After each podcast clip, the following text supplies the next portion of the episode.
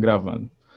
Fala pessoal, bem-vindos a mais um podcast Futebol Moderno. A gente está no episódio 11. A gente conta hoje com um convidado muito especial, o treinador Zé Ricardo. É, acho que é um, uma figura do futebol brasileiro que é, não precisa nem ser apresentado, né? Um currículo muito vasto. Flamengo, bota muito identificado com o futebol carioca, né, Zé? Flamengo, Botafogo, Vasco.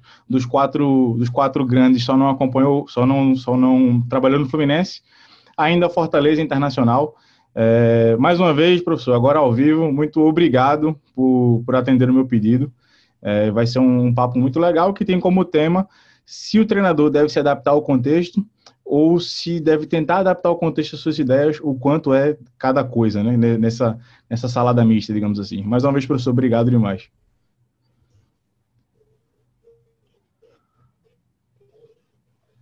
Prazer também estar falando com o pessoal do futebol moderno. Queria agradecer aí a, o convite e dizer que é um prazer estar podendo é, participar aqui desse programa, poder estar discutindo um pouquinho, falando um pouquinho de futebol, que é uma paixão de todos nós. Acho que vai ser muito agradável essa hora que a gente vai passar junto.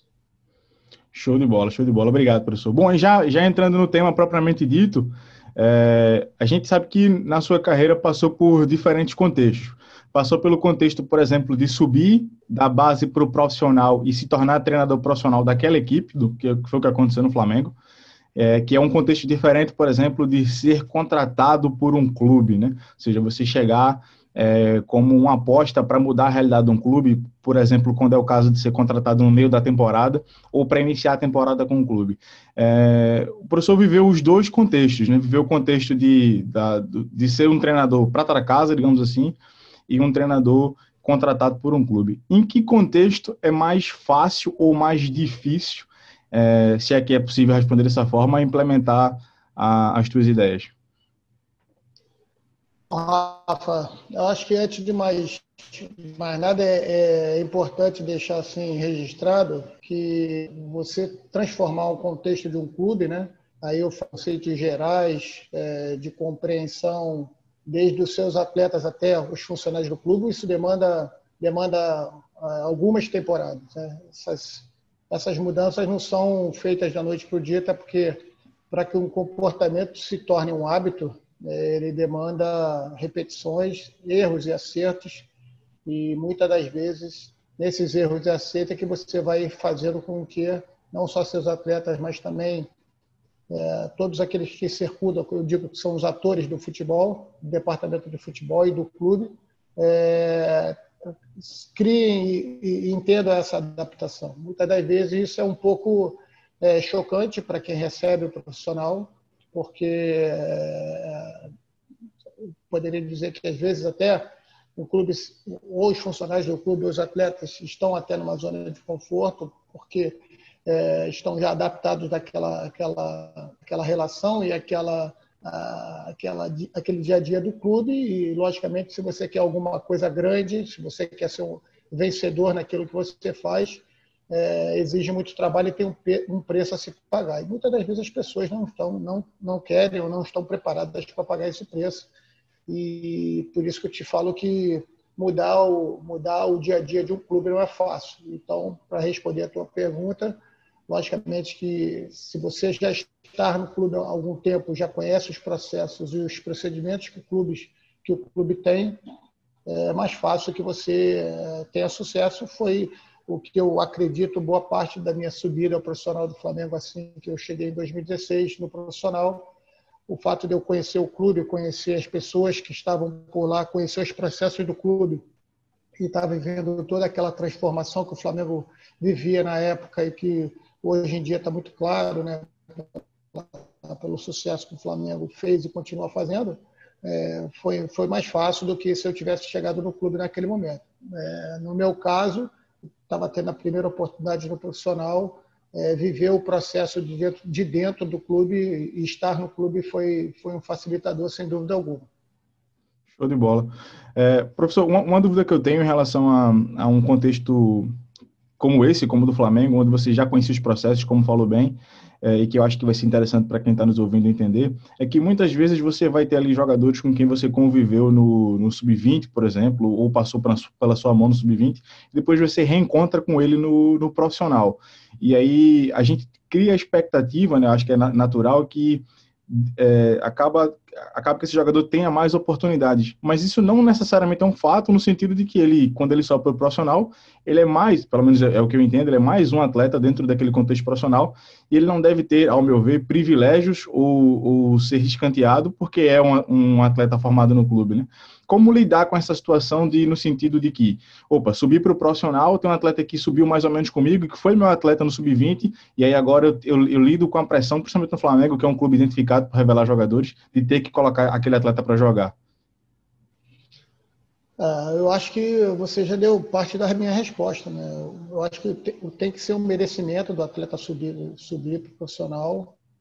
É, o, o, o espelho para todo atleta de base é estar no profissional mas é, quando se chega lá, aqueles atletas que continuam nas categorias de base, tem que perceber que não foi fácil chegar ali, para que ele valorize cada, cada passo que ele dá na categoria de base. E para nós, profissionais também, o Flamengo, como tu falou, tem uma tradição muito grande. A gente tava, é, tinha muita preocupação em fazer a transição dos atletas da base para o profissional, porque num passado bem recente o Flamengo teve gerações muito, muito boas né, com qualidade ímpar e que acabaram sendo queimadas porque foram colocadas às pressas ou é, fora de um contexto que favorecesse o seu, o seu melhor aproveitamento. Então, eu, como vivi isso, é, sendo um treinador de carreira de base, vendo atletas que passaram pela minha e por várias mãos de outros profissionais, colegas que lá trabalharam, chegando no profissional, haviam gerado uma expectativa muito grande para que, que a gente é, tivesse a certeza, pois a gente tinha certeza que tinha potencial para performar no profissional, a gente via esses, esses atletas acabar saindo do clube é, como é, pela porta de trás, vamos dizer assim, né, sem nenhum tipo de reconhecimento. Então a gente sempre teve muito, é, muito cuidado para fazer essa transição, porque a gente queria e quer, né, que o atleta que chegue na, no profissional ele tem o seu tempo, cada um tem o seu tempo e ele possa, dentro daquela, daquela, daquela pressão que é conviver no dia a dia do profissional, dentro daquele ambiente do profissional, ele possa ir amadurecendo. Né? Então, é, eu acho que o atleta ele precisa é, chegar ao profissional por merecimento, muitas das vezes, pela realidade do futebol brasileiro. É, esses atletas chegam até pela, pela carência né, de, de, de, é, financeira do clube, né? às vezes são colocados, a maioria deles colocados ainda em em, em, processo de formação, apesar de que todos os atletas eu acho que estão em formação constante, aperfeiçoamento constante, mas vamos dizer naquela última etapa de, de performance dele, de aperfeiçoamento e performance dele da categoria sub-20 profissional, ainda incompleto e muitas das vezes ele não tem é, nem a condição física, nem a condição maturacional de performar. Então, por isso que a gente tem, tem cuidado, eu tenho, adoro trabalhar com jogadores da base, é, conseguir ter junto ao nosso processo é, de 2016 alguns atletas já no profissional, vindos da categoria de base, que tinham trabalhado comigo, inclusive, na categoria sub-15. E em 2017, a ideia era que eles começassem a fazer, é, ter mais uma minutagem, é, ser mais protagonista, ter mais minutos em campos. Né? Então, é, quando a gente tem é, oscilações, é normal que a cobrança e a pressão sobre eles também seja muito grande. Então, acho que esse, esse, esse esse, esse, cuidado é importante, mas sabendo que a vida deles também vai ser uma, uma cobrança é, muito forte dali para frente, então adaptar-se também faz parte né, do, do, do, da maturação do, do atleta, ainda mais é, sendo num clube de massa, um clube de camisa e, e que é tão protagonista como o Flamengo. Show de bola. Ainda na escala individual, professor, é, o senhor deve ter passado por isso na, na, na sua carreira, nos clubes que trabalhou, é, de ter um atleta que ele é muito identificado com o clube, por exemplo, ou o contrário também, um atleta que ele é muito é, é rejeitado pela torcida, mas ele cumpre as competências, ou seja, ele, ele consegue executar as regras de ação para aquilo que são o, as ideias que o senhor tem em relação ao modelo de jogo, em relação a como a sua equipe deve operar. É, deve, ter, deve ter passado na carreira pelos dois lados da moeda. Tem o atleta que a torcida, por exemplo, não rejeitava, se calhar o Márcio Araújo pode ser um exemplo disso, mas ele cumpria muitas das regras de ação de transição defensiva daquela equipe do Flamengo. E o contrário também de ter um, um, atleta que ele é muito identificado com o clube, ele é muito grande dentro do clube, mas ele não cumpria as competências, não que ele fosse mau jogador, ele era bom jogador, mas não era um bom jogador para as suas ideias. Não, era, não, era, não, não tinha as competências para as suas ideias. Como lidar com esse tipo de, de, de situação da, da, das duas partes, né? É, isso é uma é que ocorre muito aqui no Brasil. É, eu acho até que de forma muito exacerbada. Né? É, eu converso com colegas de profissão todos os dias e, e mais que a gente mais comenta, né? A torcida pega no pé de um atleta que acaba é, sentindo um pouco aquela pressão, aí ele sai do clube, vai performar em outro clube, isso é muito comum. É, um, a gente tem que ser inteligente, primeiro porque é, o atleta é um ser humano. Então, o que a gente quer é, verdadeiramente é que ele possa estar no seu melhor, é, quando a gente fala no seu menor, no seu no, no âmbito geral, né? Porque não adianta ele estar bem fisicamente, não tá, ou só tecnicamente, ou só psicologicamente, ele tem que estar bem no geral. Então, é, sentindo o atleta, o que, que aquela pressão ou aquela crítica está tá, ou aquele elogio, como aquilo está tá funcionando dentro do atleta é, é fundamental para que você possa continuar utilizando aquele atleta. Mas, de uma forma geral, todo, todo treinador tem as suas convicções é, e acaba sendo ela que vai fazer o peso maior. Com inteligência, sabendo administrar, até porque é, é palavras que convivem muito é, muito próximas é convicção e teimosia, né?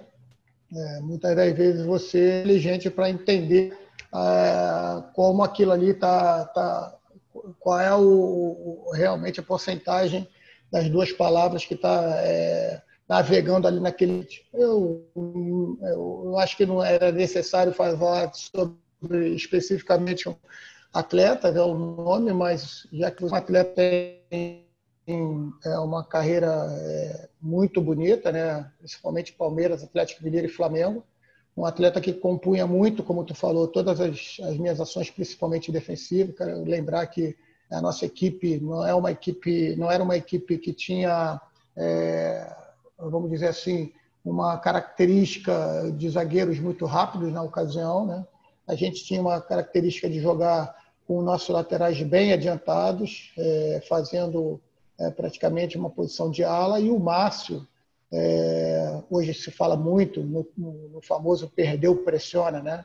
E como a gente tinha é, é, o Ilharão e basicamente, na maioria das vezes, o Diego fazendo, compondo a linha de meio de campos, o Márcio tinha um perdeu, pressiona muito alto, muito forte, é, existe, existe um, um, pique de curto espaço disparado melhor da, do nosso elenco. Então, ele é, não só ele fazia a cobertura dos nossos dois zagueiros e também dos laterais, mas como fazia esse famoso perdeu pressiona de forma muito evidente, né? muito clara para a gente que estava ali no dia a dia. Né? Então, por mais que deixasse, não sei nem se é o caso, deixasse a desejar em alguns aspectos, ele certamente é, recompunha em outros aspectos de forma muito eficiente o Flamengo, é, com ele participando, conseguimos chegar até a, a, terceiro lugar no Campeonato Brasileiro, que não vem aqui o caso dizer o, não, não chegou a mais ou menos. Depois conseguimos uma, uma conquista de, de Carioca de forma invicta, ele sendo bastante utilizado. E na transição, já que tinham outros jogadores buscando ali o espaço, né? na transição de outros jogadores é que realmente houve um desequilíbrio ali é, no Flamengo, não por quem estava entrando, por quem estava saindo, porque realmente há uma, é, quando você troca dois, três jogadores, há uma readaptação normal. E nessa transição que eu acabei saindo do processo lá do Flamengo, mas ele, enquanto esteve comigo, foi um, além de ser um jogador fora de campo, um profissional com todas as todas as letras maiúsculas, do que realmente me satisfazia na questão tática ali, bastante positiva.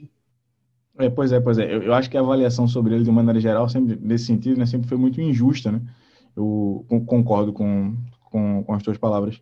É, professor, um, um, outra, um outro aspecto que eu acho que é interessante a gente falar é que muitas vezes você vai ter processos ali né, que demandam tempo, ou seja, você vai precisar estruturar uma primeira fase de construção, então você vai precisar trazer ali primeiro a ideia para os seus jogadores, para depois, calhar em alguma medida, verificar se os jogadores conseguem de fato executar aquilo que é, que é a ideia, para aí causar, causar uma adaptação. Então é um processo que leva tempo.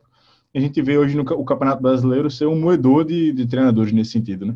Não tem, ninguém tem, tem tempo para trabalhar, não se respeita processos.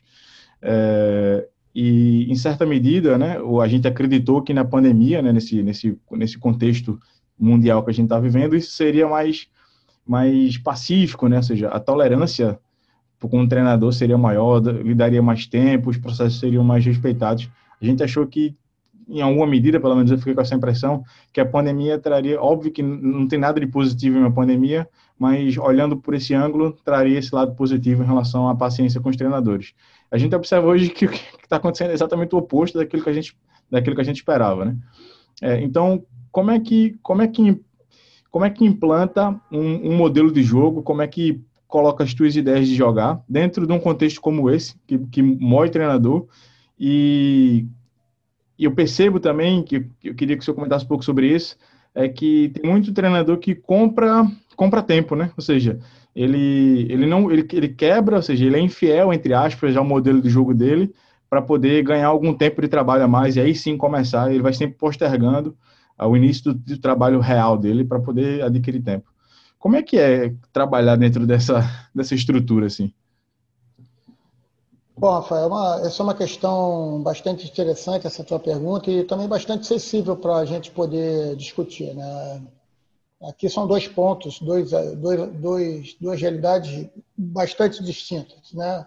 A realidade que se vive no futebol brasileiro e a realidade ideal. Né? Você, imagina, você imagina eu com quase 15 anos de, de categoria de base do Flamengo, que é um clube por sua essência, para seu DNA, um jogo sempre muito ofensivo, jogadores técnicos, jogadores inteligentes, e eu convivendo aquela, aquela minha formação toda desde o futsal com esse, com esse tipo de informação e, e é, como essa maneira é, de, de, ver o futebol, de ter o meu melhor é, paladar, vamos dizer assim.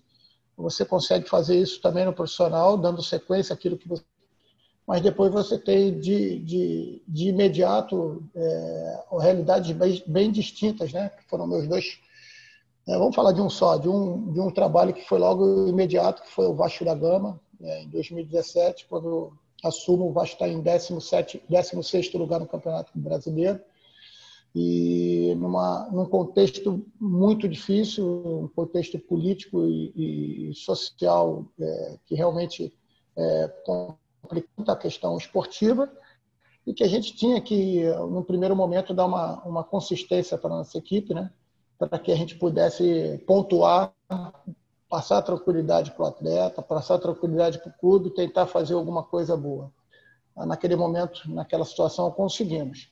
Mas o que eu quero te dizer, e respondendo até a tua pergunta, é que muitas das vezes é, nós, treinadores que subimos da base, eu já tenho quatro anos e meio, mas molecada que está subindo aí, que tem uma geração muito talentosa, muito boa na categoria de base, de treinadores é, fazendo trabalhos maravilhosos aí, e se depara com uma realidade dentro do profissional que ele, se ele não for inteligente naquele primeiro momento, principalmente, é muito difícil de ele fixar o seu nome. Né? Então ele tem que ser inteligente. Você pode ser competitivo jogando de qualquer forma. Eu acho mais importante é que você seja competente naquilo que você vai fazer. Eu vejo o futebol caminhando para uma situação meia camaleônica, ou seja, as, as equipes se adaptando ao momento é, ao adversário e à situação que, que se apresenta para ele. Né? Então, acho que o treinador inteligente é aquele treinador que consegue fazer é, essas observações dentro da sua realidade e fazer com que ele se torne competente naquelas fases do jogo que, teoricamente, é aquele jogo mais é, se apresenta, mais se coloca para ele. Então, é, lógico que seria fundamental, é, seria bonito é, ter conceitos sempre ofensivos, né? que, é, que o nosso jogador de posse de bola estivesse o tempo todo provocando a linha adversária, que a gente evitasse o nosso passe lateral, que a gente estivesse sempre desequilibrando linhas, setores e jogadores adversários, que a gente não gastasse energia com toques para o lado, sempre toques para frente, no máximo um, dois toques, ou seja, que a gente fosse muito competente no um contra um ofensivo, no um contra um defensivo, ou seja, em todos aqueles pontos, aqueles princípios e subprincípios que a gente entende que fazem parte do jogo, a gente fosse sempre o melhor, o maior, o mais bonito. Mas a nossa realidade é difícil, né? Eu saio do entro no Vasco, conseguimos uma classificação para a Libertadores 2018, perdemos 11 jogadores. Depois, no ano seguinte, a gente sai de um 14º lugar com o Botafogo, chega em nono lugar.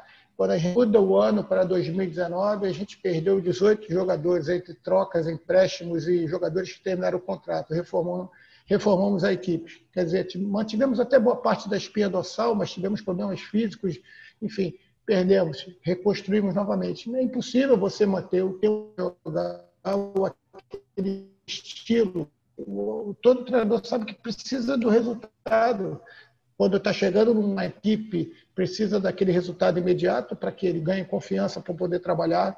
E se ele tiver ali é, dentro de um, de um, campeonato já em andamento, ele precisa ser competente para poder ser eficiente. Então, não é uma maneira, a gente não pode falar de uma maneira é, é, única, é, eu acho que isso é inteligente, mas eu quero separar bem um contexto hoje que é, boa parte dos treinadores europeus, principalmente, que é a grande referência nossa, é, desfrutam, né?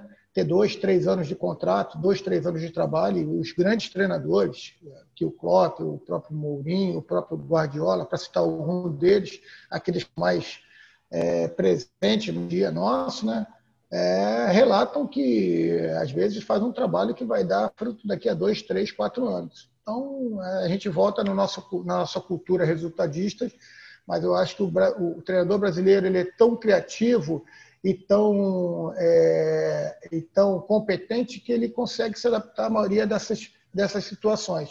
Muitas vezes não consegue, até porque existe um adversário, existe uma proposta do, é, do seu oponente que ou, ou, naquela vez ou naquele momento está melhor que a sua equipe e você não consegue é, que esse resultado apareça. Nós não precisamos citar nomes de treinadores que esse ano já passaram por essa situação e a gente, no meu modo de ver, só atrasa o desenvolvimento do futebol brasileiro como um todo, porque isso acaba não só prejudicando o Zé Ricardo, ou o treinador X, ou o treinador Y, acaba prejudicando o desenvolvimento do futebol brasileiro, porque não há uma sequência. Então, quando não há uma sequência, o próprio, o próprio desenvolvimento do atleta fica prejudicado. Exato, a gente quebra o processo, né? Na medida que quebra o processo, prejudica tudo. Ou seja, imagina um, um clube que demite. Imagina no cenário normal, né? Sem pandemia. O, o, treinador é demitido em setembro, né? Outubro, então são três, quatro meses da vida de um atleta que são basicamente jogados, entre aspas, né? Jogados fora, porque vai ser uns três, quatro meses para readaptação, para início da nova temporada, e ali aquele atleta perde nível físico, perde competitividade, perde, enfim, perde, perde tudo, né? É um processo quebrado, né? Ah, não tem a menor dúvida. Quando você. É, é lógico que todo planejamento é, pode ter um, um, um vamos lá, um, uma correção de curso, uma coisa que não está indo muito bem, ou enfim, que todos é, entendam que precisa haver algum tipo de mudança. Eu não sou contra isso, eu, eu acho que é, é uma prerrogativa que os presidentes, os diretores de clubes têm. Isso aí, logicamente, cada um é, tem a sua visão. Mas eu entendo que toda numa empresa corporativa, se você muda o planejamento toda hora, então você está fadado a quebrar no, no, final de determinado período. Né? E eu parece que como somos os, a maioria dos clubes são, é, são instituições sem fim lucrativo, não são sociedades anônimas, acabam que é, as pessoas não têm tanto carinho assim com aquele com aquele, com aquele custo que ele vai ter com tantas trocas. Eu não digo só no custo financeiro, não, no custo que técnico esportivo, que essas mudanças constantes tendem a levar a, a, a levar a, a, ter o, clube. Né? Sem contar que mostra a falta de convicção daquilo que você quer. Né? Toda hora você está mudando, é, fica um pouco estranho ver de fora é, um clube que muda tanto, duas, três vezes por ano de treinador, porque eu acho que mostra também que muitas das vezes as escolhas estão erradas e falta de convicção do que quer. Show de bola. Eu tenho um amigo que é do mercado financeiro, né, que ele brinca assim, se um clube fosse uma empresa com ação na bolsa, sempre que ele demite um treinador, a ação de valor, de, iria desvalorizar, né? Então, Perfeito, é isso aí. Eu acho que seria, e aí o clube pensaria duas vezes. Acho que faz muito sentido. Professor, deixa eu fazer uma pergunta específica do seu modelo, da sua ideia de jogar. É, já, já teve já aconteceu contigo de abrir mão de, de determinados princípios? Princípios que eu falo é, é, é princípios do jogo, né? Não princípios de, de, vida, de caráter, não, não sobre isso. Mas princípios. Eu tenho uma primeira fase de construção sustentada, é, apoiada, com joga curto, tentar variar corredor. Aí cai no contexto que dizer, opa, isso aqui não dá para fazer, e aí eu vou ter que fazer diferente. E se já aconteceu e se, se, se já abriu mão disso? Olha, Rafa, seria utópico eu falar que não. Não acho que aconteceu. A maneira de jogar, por exemplo, que eu tinha no Flamengo era uma totalmente diferente quando, quando, quando eu cheguei no Vasco. Eu entendia que naquele momento o que a gente precisava era estabilizar, estabilizar com resultados. Né? E eu acho que por isso eu posso dizer que foi, é, foi um sucesso o trabalho no Vasco, né? naquele ano de 2017, porque é, eu, lembro que a gente assumiu uma primeira partida, foi o Valdir Bigode que, que dirigiu a equipe, né? Assumiu, quer dizer, foi anunciado numa quinta-feira, o jogo era sábado entre Fluminense e Vasco, o Valdir já tinha feito a semana toda e nós decidimos dele é, levar a equipe para o jogo, né? E eu assisti da, da arquibancada até porque eu não tinha nem tempo de me inscrever para aquela partida. E a gente, é, depois dessa partida, o Vasco venceu 1 a 0 e a gente teve 15 dias com uma parada FIFA, né? E eu tinha percebido, é, vendo o Vasco jogar e, e lá de cima, é, que a gente precisava ter é, um jogo um pouco mais simplificado na nossa fase de construção para poder, poder jogar, é, ter um jogo um pouco, baixar um pouco a nossa linha de marcação também. A gente fez um jogo um pouco mais atrás, começando a pegar o adversário, é, como a gente diz, numa linha, numa linha 2 de marcação, numa linha 3 de meio de campo, e jogar principalmente apostando em jovens jogadores como Paulinho, Matheus Vital, jogadores que também, por tradição, o Vasco é, também sempre fez jogadores de muito talento. E deu certo, a gente uh, se tornou uma equipe muito difícil de ser batida, né? muito difícil de sofrer gols. Né? Então, a gente adotou uma marcação zona por setor ali, a partir de um determinado momento, né? ou seja, não era uma zona pressionante naquela linha, mas era uma zona que deixava o adversário entrar na nossa, na nossa zona, para a partir daquele momento ali pressionar, marcava no setor mesmo, tentava dobrar a marcação e dali sim a gente poder é, roubar, sair para o jogo de, de, de ataque também, de ataque. Muitas das vezes, como adversário a gente também tinha umas estratégias, mas que a gente só conseguiu é, é, fazer com que essas, essas estratégias, nossas ideias estivessem mais evidentes a partir do a gente conseguiu estabilizar os resultados. Né? O Vasco, a gente estreou com uma vitória feita o Grêmio, que em 2017 foi campeão da Libertadores, a gente venceu 1 a 0 uhum. no portões fechados. Depois tivemos uma derrota contra o Corinthians lá na, na arena do Corinthians de 1 a 0, um gol de mão do Jô, né? aquele famoso gol de mão do Jô, e depois fiz 11, 11 jogos sem perder, uma sequência da história do Vasco, em pontos corridos. E a partir dessa, dessa sequência, sim, a gente come, começou a, a elaborar um pouco mais a nossa saída de jogo, elaborar, tanto que a gente teve jogos que fomos, é, tivemos muito mais posse de bola, muito mais finalizações, nossa equipe começou a jogar de forma mais equilibrada, mas a gente precisou de um tempo lá atrás. Primeiro, para equilibrar emocionalmente a nossa equipe, dar confiança, e a partir dessa confiança a gente começar a arriscar um pouquinho mais, entendeu? Então, não sei se isso é, é, é uma, um exemplo, é uma regra, mas é, foi, foi o que funcionou ali, mas não quer dizer que eu tenha perdido a minha convicção naquilo que eu acredito, no futebol bem jogado, no futebol como vocês, como todos nós estamos utilizando o termo propositivo, de querer a bola, como eu lhe falei, eu tenho uma base de 15 anos de Flamengo e que não, a gente não pode jogar diferente. Né? O, o, a maneira como clubes é, pensa não, não dá para ser diferente. Então, mas é, foi a, a maneira como nós, comissão técnica e atletas, se sentimos mais confiantes, mais equilibrados, mais seguros para a gente poder depois dar um passo à frente.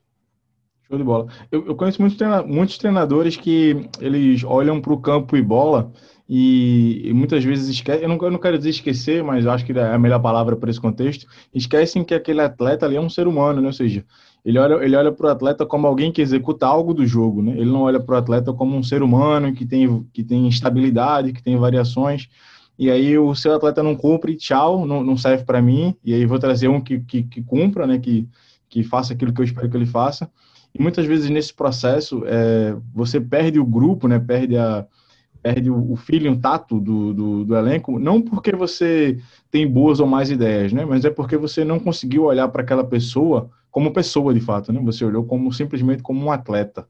E eu acho que esse teu exemplo que tu deu do Vasco é, passa muito nesse sentido, né? Passa muito no sentido de olhar o, o ponto emocional primeiro, né? Olhar as capacidades psicológicas daquele grupo naquele momento e entender o que é, que é melhor para aquele grupo. E muitas vezes os meus princípios de jogo, as minhas ideias, não serviriam, não, não serviriam para aquele momento, para aquele grupo, mas se calhar poderiam ser, ser implantados mais para frente. Eu acho que é um, um belo exemplo de como a gente pode como a gente pode olhar para o futebol de maneira sistêmica, né? seja, de maneira global. É, o futebol não é somente a execução das, das, das capacidades técnicas, né? Não é somente a, a, o cumprir o tático, mas é, é, é, um todo, né? É um, como disse o professor Vitor Frade, é um fratal, né? É, um, é uma representação do todo. Ah, não tem a menor dúvida. Eu acho que quando você tem um, um ser humano melhor do seu lado, você vai ter um atleta melhor. Você, eu parto do princípio que um atleta que chega numa Série A de Campeonato Brasileiro, ele já é um, um vencedor, né? Ele já é um cara que deixou muitos obstáculos para trás e chegou num funil que é muito pequeno, né? É, eu que vivi ali desde pré-Birim, eu vi a quantidade de gente que passava, né? A quantidade de jogadores, de crianças que passavam ali e quantos daquela, daquelas, é, daquela geração chegou às categorias maiores e pouquíssimo no profissional, né?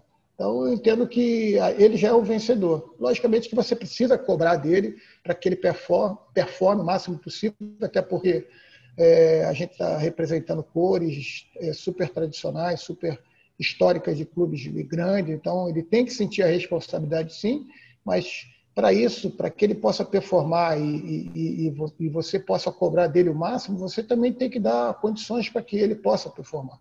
Né? Então, não é só é, instalar o dedo e falar que ele tem que fazer, porque se ele também não, não acreditar em você, não acreditar naquilo que ele está fazendo, do que você está fazendo, é, não adianta, não vai, né? A nossa mente é assim, né? Se a gente não quiser, é, dar um exemplo aqui básico, né? Se você é, quiser começar uma dieta e falar sempre que vai começar na cidade, não é importante para você. Se for importante, você não começa segunda-feira, você começa agora. Né? O jogador tem que perceber isso, entendeu? Que a vida dele, de atleta, ele tem que abrir mão de algumas coisas, né? Que um ser humano normal da idade dele teria, porque o atleta precisa estar no seu máximo. A exigência que o futebol está hoje, excepcional, na acepção da mente, ele vai ter problema. Vai ter problema para performar e, logicamente, para entregar o resultado que você quer. Mas, logicamente, que o lado humano, ele, ele entender isso. Eu acho que ele só vai fazer se ele entender. Se, ele, é, se você acha que ele vai fazer porque você apenas está falando, você vai ter, é, forte, vai ter forte é, tendência que não dê certo. Né? Ele tem que entender e perceber que aquilo ele vai fazer bem para ele. Se aquilo for fazer bem para ele, certamente você vai ter um, um Highlander do teu lado ali, o que tu pedir para ele fazer, ele vai fazer. Exatamente. Professor, você tem um histórico é, forte de, de boa relação com jovens, né? ou seja, de, com atletas jovens que ou começaram a performar mais, né, entregar mais quando passaram pelo seu trabalho ou que subiram com você. Né? Eu acho que o Paquetá é um, um bom exemplo no Flamengo, é, depois no Vasco, o Matheus Vital, o Paulinho são atletas jovens que começaram a performar é, melhor quando, quando, quando lhe tiveram lá nesse contexto. E muitas vezes, eu, pensei, eu não sei se o Vinícius também subiu no Flamengo com, contigo. É, o, a gente muitas vezes olha para um atleta jovem e vê que ele tem as capacidades, ou pelo menos as potencialidades que podem ser transformadas em capacidades para cumprir aquilo que eu preciso para aquela posição, para aquele submomento do jogo, enfim mas muitas vezes entre aquilo que ele apresenta num contexto de treino, por exemplo, ou num contexto é, mais natural dele, para aquilo que é levado para o jogo, tem uma dificuldade, né? Tem uma distância entre aquilo que é a potencialidade dele, que ele que se ele conseguir atingir 100%, ele vai me ajudar, e aquilo que de fato ele consegue me entregar no contexto competitivo, principalmente Série A do Campeonato Brasileiro. É, qual, como, é, como é que faz, qual o segredo, digamos assim, para fazer com que esse atleta ele transforme potencialidade em capacidade, ele entregue aquilo que ele parece, parece ter, ele parece demonstrar? Ah, bom, Rafael, isso é, um, é uma, uma questão interessante, porque primeiro a gente tem que saber é, deixar bem claro que cada caso é um caso, né? Cada caso tem a sua particularidade, cada ser humano é único e o que um atleta pode responder a um estímulo é, pode ser completamente diferente para um outro atleta que tem a mesma formação e que foi é, exposto àquele mesmo, exatamente aquele mesmo estímulo. O que eu penso é o seguinte: é, a, a, o fervor da juventude é fundamental numa equipe de futebol. É, mas, logicamente, a gente não pode abrir mão da experiência. Né? A gente tem aqui como formação no Brasil, ao meu ver, é, lá na última etapa, né, que a gente chama aqui de sub-20, né, os juniores, é um gapzinho que a gente poderia, como, como confederação, como instituição de futebol brasileira, CBF, poderia ter olhar com um pouquinho mais de carinho, que é como na Europa se tem sub-21. Não vou nem falar. Isso poderia é, criar é, joga, muitos jogadores que às vezes não têm não tem realmente é, um futuro tão, tão é, promissor assim no clube, que é uma categoria sub-23. Mas acho que a gente poderia tentar fazer alguma coisa diferente é, e dar uma, uma olhada com mais carinho nessa, nessa, nessa categoria do Under 21, vamos dizer assim, criar, ter essa categoria acoplada ao Sub-20, e a gente poderia ter 18 e 19 numa categoria, Sub-19, que seriam os, os juniores, e esse Sub-21 aí. Porque é onde, maturacionalmente, é, estão acontecendo muitas modificações no atleta. Logicamente que a gente tem vários é, fatores que não é, não, não, é um só fator que vai dizer que há, se perde por causa disso, acontece isso por causa daquilo. Eu vejo que o profissional, é, quando sobe hoje, é, muitas vezes com 17, 18 anos, o jogador já tem que dar, dar o resultado para o atleta, para o clube.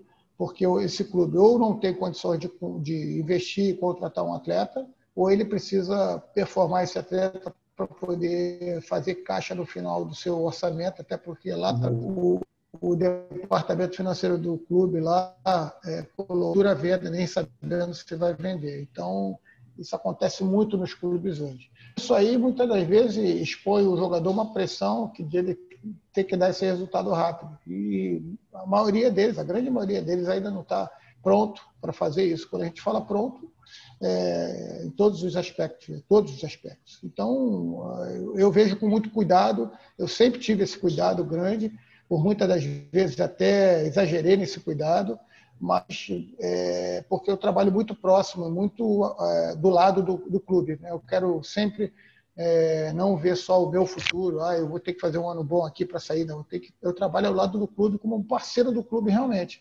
E, logicamente, quando você expõe um atleta jovem numa categoria profissional, você está colocando um ativo seu, que ele pode dar certo, logicamente que a preparação e a torcida toda é para que dê certo, mas ele também pode dar errado e, e ficar muito mal gravado na mente da torcida e, e a, ponto do clube ter que se desfazer dele. Um, um, jogador que potencialmente você, quatro, cinco, seis, sete, oito anos preparando ele, que às vezes em dois, três meses você é obrigado a se desfazer dele por valores muito menores e que você sabe que lá na frente pode, pode dar um retorno, poderia dar um retorno muito maior para o clube. Então eu vejo com muito cuidado, eu acho que a gente precisaria ver com um pouquinho mais de, de atenção essa categoria, essa categoria sub-21, ter esse campeonato sub-21 que fosse acompanhando o profissional, que fosse acompanhando, é, tendo uma, uma, um campeonato brasileiro. Hoje nós temos o tal, eu acho que esse campeonato poderia ser 18 e 19 anos e depois 20 e 21 anos que ali você poderia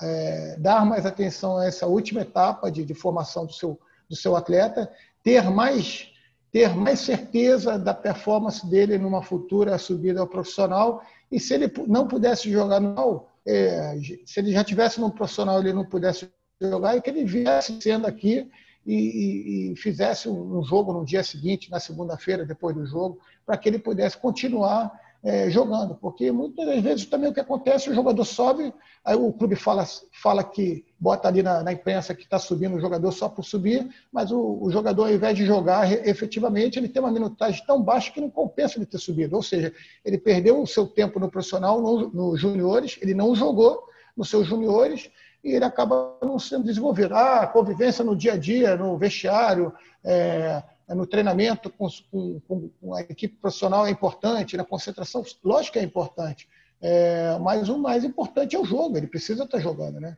Então, assim, eu, lógico que cada clube tem a sua filosofia, né? Mas eu vejo que é, a CBF, como o organizador maior do futebol brasileiro, poderia pensar, mas aí pensar no, no desenvolvimento do futebol brasileiro como um todo, né? E é, poderia pensar com um pouquinho mais de carinho o advento de uma categoria sub-21.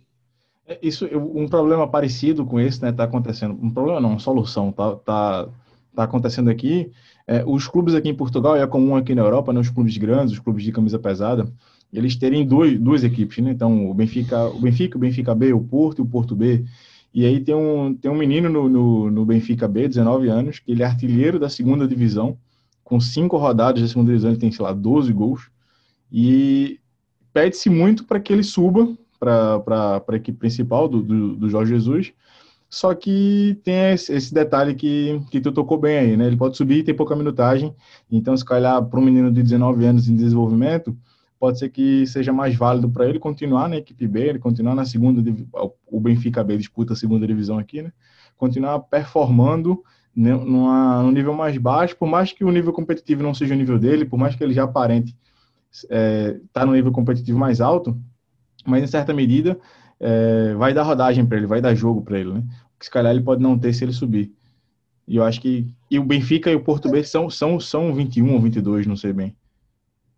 Ou seja, o Rafa, a gente sabe que existem é, casos isolados, mas é, vendo numa realidade ainda maior aqui no futebol brasileiro, é, boa, boa base desse, dessa molecada que sobe, né, que faz o futebol, que está ali sonhando, ela vem ainda de, de, de, uma, de uma classe social um pouco mais baixa. Né? Então, você tem que preparar o atleta também para a realidade de quando ele subir profissional, muda praticamente tudo para ele. Né? Ele começa a ter mais holofote, ele começa a ter mais gente em volta dele, ele começa a ter é, mais dinheiro circulando, é, proposta de, de, aumento de salário, às vezes é, uma proposta que possa surgir de fora, pô, aí o cara, o jogador não, aguenta aquilo, suportar aquilo, tendo que manter, às vezes aumentar a sua performance, né? Lógico que existe os jogadores que são bem assessorados por seus empresários, principalmente por suas famílias, que conseguem passar isso aí impune, é, sem ser punido. Mas boa parte desses atletas, quando sobe, às vezes acaba deslumbrando um pouco e tendo problema mais na frente. Aí o que acontece? É, é, às vezes volta para de baixo, isso aí é um duríssimo golpe para o atleta. É, os, os, que aconteceram isso, que eu, que eu tive é, a oportunidade de acompanhar, é, realmente vão lá para baixo do poço de, de, performance, né? até ele recuperar, e muitas vezes nem se recupera. Então, é, tem que ter realmente uma equipe multidisciplinar é, importante no clube, né? Os clubes, como tu falou, os clubes mais estruturados aqui no Brasil têm isso nas suas categorias de base, mas a gente está falando de uma realidade de 20, 40 se de contar com os clubes da SLB. E a gente sabe que o Brasil tem mais de 700 clubes. Então, o que, que acontece com esses meninos que às vezes têm potencial, acabam não performando, retornam, ou então é, tem um aumento de salário, muda a cabeça, ou então a namorada nova, duas, três meninas se aproximam dele muitas das vezes a cabeça dele acaba não aguentando, né? Então desvia o seu, o seu, o seu foco. E a gente sabe que para performar você tem que estar com o foco totalmente apontado para aquilo que você quer. É, é difícil, realmente é uma, uma situação difícil que muitas das vezes, é, e eu tenho certeza que acontece aqui muito aqui no Brasil, você é, desperdiça talentos aí, a, a, dá com pau e, mas o Brasil é tão rico que acaba a cada ano é, fazendo a outros, né? Mas poderia ser melhor, sem dúvida nenhuma. Exatamente. Professor, eu, eu tenho uma, uma, tese de que o atleta jovem, né, quando ele é, pelo menos é o que a, a minha experiência com captação, é que o atleta jovem da espinha dorsal, do corredor central, ele sente mais dificuldade do que o jogador de, de corredor lateral, né, de espaço de força. Então, um extremo, por exemplo, um ponta, é mais fácil ele subir com 17, 18 anos e corresponder do que, por exemplo, um zagueiro ou um 9. Acho que até, inclusive, sobre o entendimento do jogo, o zagueiro e o 9, para ficar nesses exemplos que eu já dei, eles precisam ser um pouco mais velhos, um pouco mais experientes, para que eles tenham uma certa maturidade em relação às, às, ações as ações para aquela para a posição dele. Né? É muito incomum ver zagueiro 18, 19, é muito fora da curva, né? E um 9 também. Muitas vezes a gente vê um 9 que sobe com 18, 19, mas na verdade ele vai entregar o potencial de performance dele lá para 24, 25, ou, ou até mais para frente. É, é, eu acho que essa idade aí, a idade, a idade é ótima, né, cara? De 23, 24 anos até os 26 anos, é a idade ótima de todo jogador. Uns conseguem estender isso um pouco mais, mas o pico máximo máximo é, de performance dos grandes atletas é nessa idade realmente, 25, 26 anos, 27. É lógico, como eu falei, existem exceções. Agora eu tenho visto aí um, um volante que tem me chamado muita atenção, que era do Brecha, agora o Milan contratou, que é o Tonali, um jogador de 20 anos. Pô, é, eu acho que ele vai ser um, um grande meio-campo meio campo ali de distribuição de jogo. É, nós temos certamente jogadores que, que é, posições que, que muito jovem também despertam, mas eu acho que a sua maturidade maior vem com, a, com essa experiência e com, esse, com essa idade aí, sem dúvida alguma. Por isso a gente tem que ter muito cuidado ali naquela, nessa, nesse pré-momento dele, porque muitas das vezes você coloca o jogador, perde o jogador por um detalhe, que um ajuste que poderia fazer com que ele performasse muito melhor. Show de bola, show de bola. Show de bola. Obrigado, obrigado demais, professor. A gente já vai entrando na, na fase final aqui da, do podcast. É, vou aqui fazer aqui as uma ou duas últimas perguntas para a gente encerrar. E já vou sair um pouco do tema, vou fazer já uma pergunta mais, mais global, assim. É, perguntar quais são, qual é a equipe que faz o Zé Ricardo sentar para ver hoje? Opa, tá passando o jogo dessa equipe aqui, essa equipe aqui eu sento para assistir. Qual é essa equipe que, que prende atenção? Bom, Rafa, eu vou, eu vou te falar a verdade, né? Eu sou filho de italiano, né? Eu sou duplo, duplo cidadão, eu gosto muito do futebol italiano, né? Por um tempo, o futebol italiano, na verdade, o futebol italiano sempre foi muito comentado, né? Pela sua força defensiva, né? Pelas suas é, duas linhas de quatro que foram é, sempre muito fortes, né? E o futebol italiano teve um momento aí, talvez aí na década passada, passando por um momento frágil como seleção, é, como principais equipes, né? mas ele vem recuperando um pouco o protagonismo também do futebol europeu. É, dois, três anos eu acompanho muito a equipe da Atalanta, tive a oportunidade no início do ano vê-lo jogar é, ao vivo e conversar com algumas pessoas é, nessa, nesse período que eu tive na Itália sobre a equipe do Atalanta. É, gosto muito do futebol alemão, como é, a maneira como eles fazem o jogo ser é, um jogo muito veloz, sem descompactar, que é uma dificuldade quando você tem equipe muito rápida na frente, uma equipe que trabalha muito em transição, né? com ataques rápidos e contra-ataques também, jogos sempre verticais.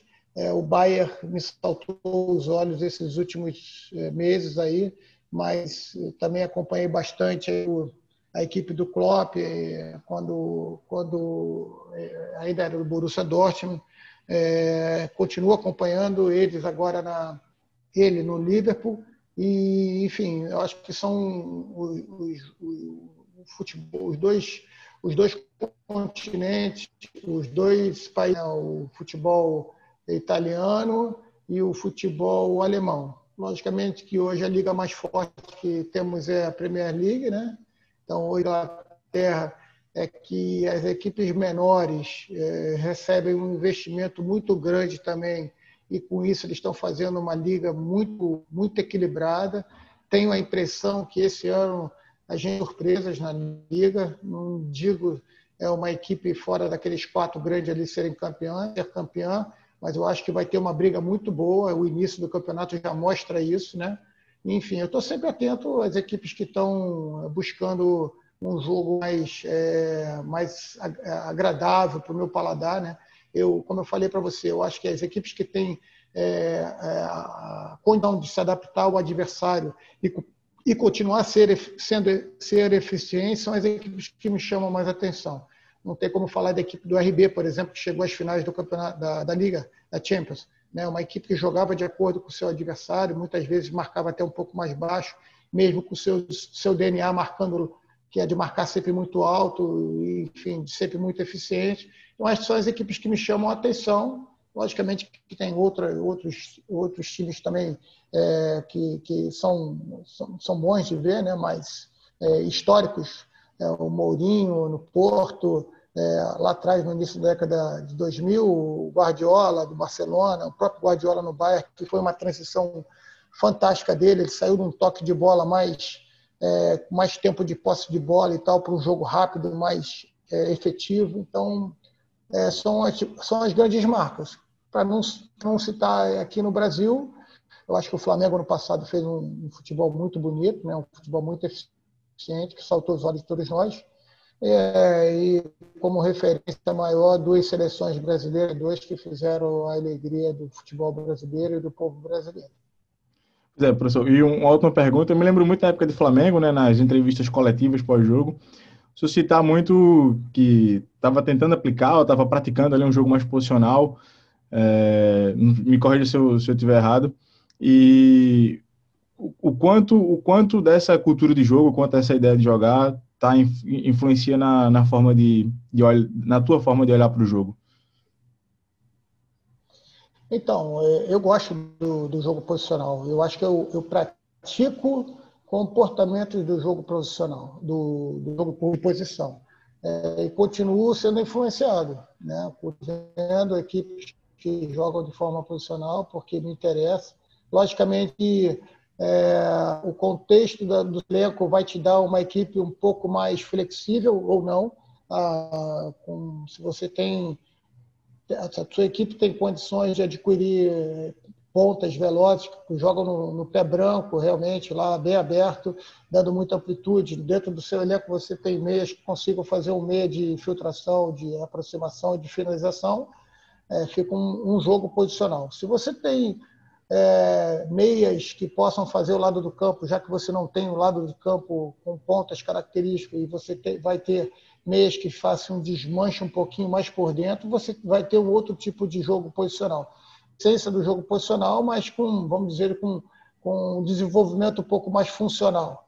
Então, acho que é, até pelo até em cima do, do nosso tema de hoje, eu acho que o contexto vai influenciar a maneira como essa equipe vai ser desenhada o mais importante é que ele esteja, é, o jogo esteja, os teus treinamentos estejam contextualizados para que você consiga fazer com que esses atletas entendam aquilo que você quer e, logicamente, que a consequência venha no, no, nas partidas no final de semana, nos 90 minutos. Exatamente, que é uma coisa que muita gente está esquecendo, né? Que no fim das contas a tua performance tem que entregar resultado. Não adianta performar bem e perder sempre. Né? É, Exatamente. Sem dúvida. Bom, professor, muito obrigado, obrigado demais pela, pelo tempo, pelo conhecimento partilhado conosco, acho que foi de grande valia. E, enfim, deixar aqui a, as palavras finais. Se quiser indicar alguma, alguma. Eu sempre peço no final para o pessoal indicar alguma coisa que esteja fresca na memória, né? Um livro, uma série que fale sobre o futebol. Então, fica aqui esse espaço e já emendo com, com agradecimento. Obrigado demais, foi, foi show de bola. Obrigado você, Rafa, mais uma vez aí pelo convite, pela oportunidade de estar participando aqui do Futebol Moderno. É sempre um prazer falar de jogo, falar de futebol, é aquilo que a gente gosta, é aquilo que a gente ama, tem paixão. Desde que eu me entendo como gente, a gente está no meio do jogo, no meio do futebol, seja no futebol de rua, no futsal, que eu tanto pratiquei, é, e agora no futebol de campo, durante 20, quase 20 anos, entre categoria de base e profissional. É um prazer estar falando contigo. Me deixo aqui à disposição também. Eu acabei de adquirir um livro aí de Portugal, 343 A Lupa. É, um amigo é, me indicou e eu tenho um companheiro que mora aí, trouxe para mim. Trouxe, não, mandou para mim. Tô, acabei de receber, estou tendo a oportunidade. Também pedi outra agora do futebol, operacionalização do, do treino, para operacionalização. Agora não me lembro exatamente o nome do, do livro que, que foi me indicado. Eu estou também na expectativa de estar sempre, sempre aprendendo. Se for para indicar, eu indico esse livro aí, o 343, estou gostando muito. é, do que eu estou vendo e me coloco à disposição de você e de todos os seus colegas aí. Se um dia a gente tiver que falar novamente, vai ser um prazer. Tá bom? Obrigado aí, novamente. Show de bola. O 343 do, do Tomás Pereira, né? É um... Perfeito. Não lembrava o nome do autor, mas é muito legal dar o crédito aí, porque realmente é um livro que está é, bastante interessante. Isso aí pode ser um prelúdio aí do que pode, pode vir nas próximas equipes do. ah, não tenha dúvida, não tenha dúvida que eu não sei se vai ser na próxima equipe, mas eu tenho estudado bastante os três zagueiros. Como eu te falei, eu fiquei lá um tempo na Lazio, que joga com três zagueiros. Fui Sim. acompanhar a Atalanta, que também joga com três zagueiros. Então, é, é o próprio RB, RB que eu citei também joga com três zagueiros. Então, assim, são são equipes que me chamaram bastante atenção, apesar de uh, muita gente erroneamente achar que quando você está com três zagueiros é uma equipe defensiva. É, aqui no Brasil, principalmente, a gente tem muito essa, essa cultura, esse pensamento, e isso é uma das coisas que eu também avalio com, com carinho para saber como vai ser a recepção. Acho que a inteligência do treinador tem que partir de todos os princípios, mas em algum momento, eu não sei se vai ser agora, se vai ser depois, certamente, se eu tiver condições dentro do meu contexto, dentro do meu elenco, para aplicar isso, certamente eu irei aplicar, porque está é, se mostrando uma plataforma, um sistema de jogo bastante eficiente. Show de bola. Obrigado demais, professor. Então fica aqui o convite aberto Valeu. também para a gente fazer outro. Até a próxima. Um abraço. Tchau, Rafa. Valeu, um abraço.